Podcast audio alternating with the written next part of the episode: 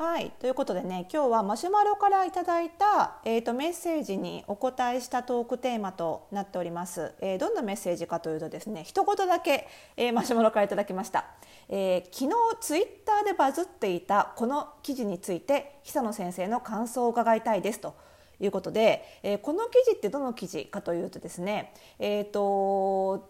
その記事自体は実は消えてしまったんですけれどもその記事が含まれているブログ全体がバズっていたので、えー、そのブログが何かというと、えっとね、やめようアメカジアメカジ撲滅運動っていうあのタイトルで、えー、といくつか更新されているノートっていうサービスありますよね。そのノート上のあのブログ記事なんですけれどもそれが結構バズってまして、えー、それについて、えー、感想が聞きたいということでねちょっとね初めねちらちら見てた時は、まあ、すごくあのなんだろうなわざとと思えるぐらいすごくアメカジ、まあ、アメリカンカジュアルって言われるあのこの筆者が筆者の方がおっしゃってるのはその90年代から流行ってる、まあ何でしょうね、キムタクのヒーローっていうドラマでのキムタク主人公の服装を想像してもらうとあれズバリなんですけどああいう格好がまあ流行って結構まあ男性の定番ジャンルとして定着して今に至るんですけど、まあ、そのファッションについて、まあ、すごくあえて激しくディスってる。あえてって言いましたけども相手に見えるんですよね。激しくディスっているブログなんですね。で初めはねパーッとあの見た時にあなんかこう裏腹なのかなと。すごく本当はこの書いてらっしゃる方がすごくアメカジが好き。なんだけど、まあ、そのなんだろうそのアメカジのなことをあえてディスることによってもっと多くの人に興味を持ってもらおうっていうブログなのかななんて見てたんですけどもあの記事全部読んでいくうちにあそんな単純なものでもないなと思って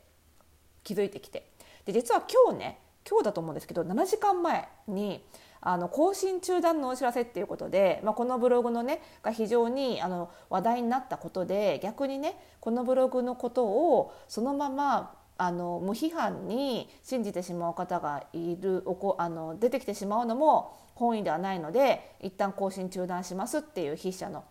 方の新しい記事が上がりましてそれ読んで確信したんですよねあやっぱりそんなに単純な話でもなかったなって。であ多分この筆者の方が言いたいことって結構私がここ数年ファッションに関して懸念していることに結構近いのかななんて勝手に思ってしまってなので、まあ、その辺りをまあこれはあのこの筆者の方の考えというかあくまで私の感想になるので私の考えにはなっちゃうんですけどもちょっとねお話ししていきたいんですけど初めねこのあのテーマを取り上げようと思った時に軽くあの旧ツイッター X にポストしたんですよ。こんなあのリクエストがあったのでこのブログについて取り上げますってでその時にトークテーマは人生の愛おしさになりそうだなって書いたんですけどいやそんなもんじゃなかったですね。あの元いでトークテーマはですねファッションの正しさ問題ですね。はい、ちょっとそれについてあのこの後詳しくお話ししていきたいと思います。それではスタートです。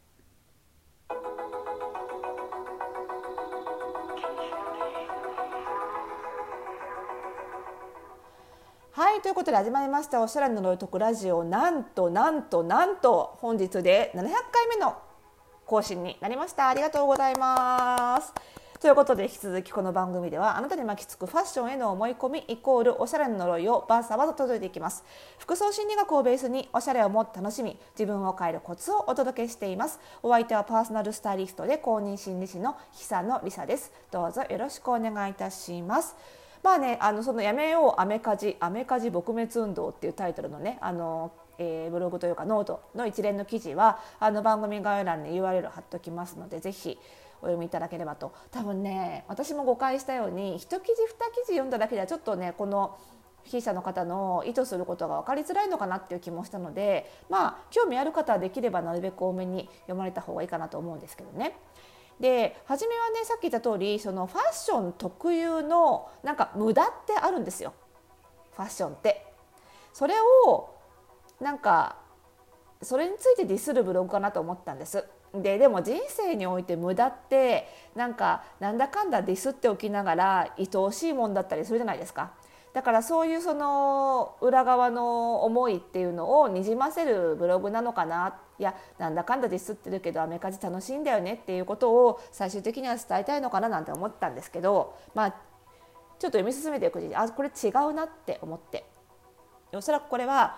まあ、ファッションのにおける正しさ問題に警鐘を鳴らしてるのかなっていう気がしてきて。でこれはねこの筆者さんはたまたまそのアメカジっていうのを取り上げてますけど、まあ、アメカジに限らないですね。ファッション全体における特にさ、まあ、昔からあるんだけど特に昨今はその正しさが求められるジャンルが増えてきちゃった感じがするのでこれはアメカジに限らずちょっと考えなきゃいけない。特に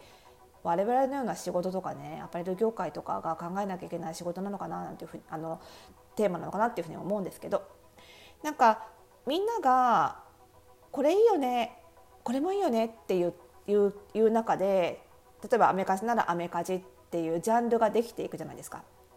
でそのジャンルが育っていくとだんだんみんなが好き勝手いいよね。あ私もいいって思うっていうふうに気が合う人が集まってた同行の死状態からこれいいよね。がだんだん明確に基準化していっちゃうことがあるんですよね。アメカジといえばこういうふうに色落ちをしているこういうヴィンテージ加工をしているジーンズがいいものであるみたいな。むしろそれを着ていない履いていない人たちはどうであるみたいな。まあ、そういう形で初めは単にいいよねって言っててそのいいよねが合う人たちが集まって楽しんでただけのものがこれを着なければいけないのであるみたいな風に明確に基準化していってしまってそれを使って人にマウントを取ったりとかそれがルール化どんどん基準化どころかルール化していってそこから少しでも外れた着こなしをしてる人を邪道だ？NG だって扱いしたりする。まあ、私もねもともとはリーバイスっていうねそのアメカジの本拠地みたいなところで 企画やってましたので、まあ、そういう風潮があることはよくはよく知っておりますよ。でもただこれはねアメカジに限らず結構ファッション業界では各々のジャンルでありがちなことなんですよね。ただ特に男性ファンが多いジャンルには特にこういうことは顕著に見られる気がするそのこういうものが正しいものであるっていうことで明確にルール化していってその批判のこの相手を批判し始めちゃうみたいなね。でこれねだからあのメンズのスーツ業界もかなり似た構造があるんですよ。こういうスーツはじゃあどうであるみたいなさ。でとはいえですよとはいえでもそういったジャンルを後から参入してくる人も多いのはやっぱりルールがあるからこそでそのルールが守れてるか守れてないかでその序列ができるからこそその上に上り詰めたいみたいなそういう気持ちを煽るところもあるんだと思うんですよ。上に上り詰めたら逆に称賛されるというかっていうところもあってやりがいがあるんだと思うんですよね。だからそのマニアとして参入してくるというか入ってくる人が後を絶たない部分もある。そのアメカジもスーツも明確にルール化していったことによってそのジャンルの価値が増したというか格が上がったというかそういう側面はあるんですよね。でもそういうこと全部が多分この筆者の方は嫌になっちゃったのかなと。初めはこの筆者の方もアメカジかっこいいなあんな風にかっこよく着こなせるようになりたいなって思って始めたのがだんだんだんだん中に入っていくうちにそういうふうにマウントを取ったり序列をつくルールによって作られていったりなんだよこれっていうふうに思っちゃったのかな。もっとそんな正しさでファッションをジャッジせずに純粋に好きなものを楽しめばいいのにっていうふうにうんだりしちゃったのかなって。だから今度は逆にこの筆者の方が書いたこのブログがそういうふうにその信仰の対象になってしまうことは本意ではないから今週やめますよっていうそういう判断なのかなって思ったんですよね。だとしたらやっぱりこの筆者の方はファッションにおける正しさを崇める風潮どうなの？正しいとか正しくないとかあんの？っていうねそういうことを訴えたかったのかななんて思ってでそれは確かに私もすごく思うんです。というのはさっきねその男性が好きなファッションジャンルにこういうことが多いって話しましたけど実はそのここ数年のいわゆるイメコンブームっていうのも結局は正しさ問題なんですよ。で正しいか正しくないか正解不正解があることで確かに初心者にとっては安心できる部分もあるんです。ルールさえ守っていればその大丈夫っていうね安心感やっぱりルールがなくてファッションは感性だから好きに着ればいいんだよって言われる方がむしろおしゃれが苦手な人にとっては怖いっていう面はある。それはすごくお客様から聞くのでそういう側面はある。だから正しさルールっていうのはもちろんこれから新たにそのジャンルを始めようとする人には当然助けになる。導きになるし東大になるし。だけどそれをねその押し付けるものじゃないよねっていう。そのジャンルってそのルールを別に欲しいって言ってない人にも押し付けた瞬間にそのジャンルってやっぱり衰退が始まっちゃうもんだなっていうのは思っていて。でイメコンでも求める人に教えるのはいいんだけどやっぱり SNS 上でパーソナルカラーうんたらタイプの人がこれを着るのはおかしいとかね。このこういう顔立ちの人がこれを着ると似合わないみたいなことを求めてもいない人に断罪的に言っちゃうのはやっぱり良くないよな。でもその言う気持ちよさがあるんですよね。がそこを自制しなきゃいけない。そのジャンルに入って教えられるぐらいの達人になってきたらね。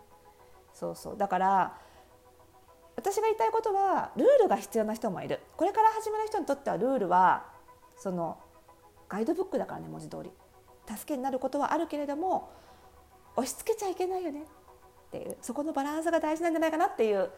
そういう思いを新たにいたしました。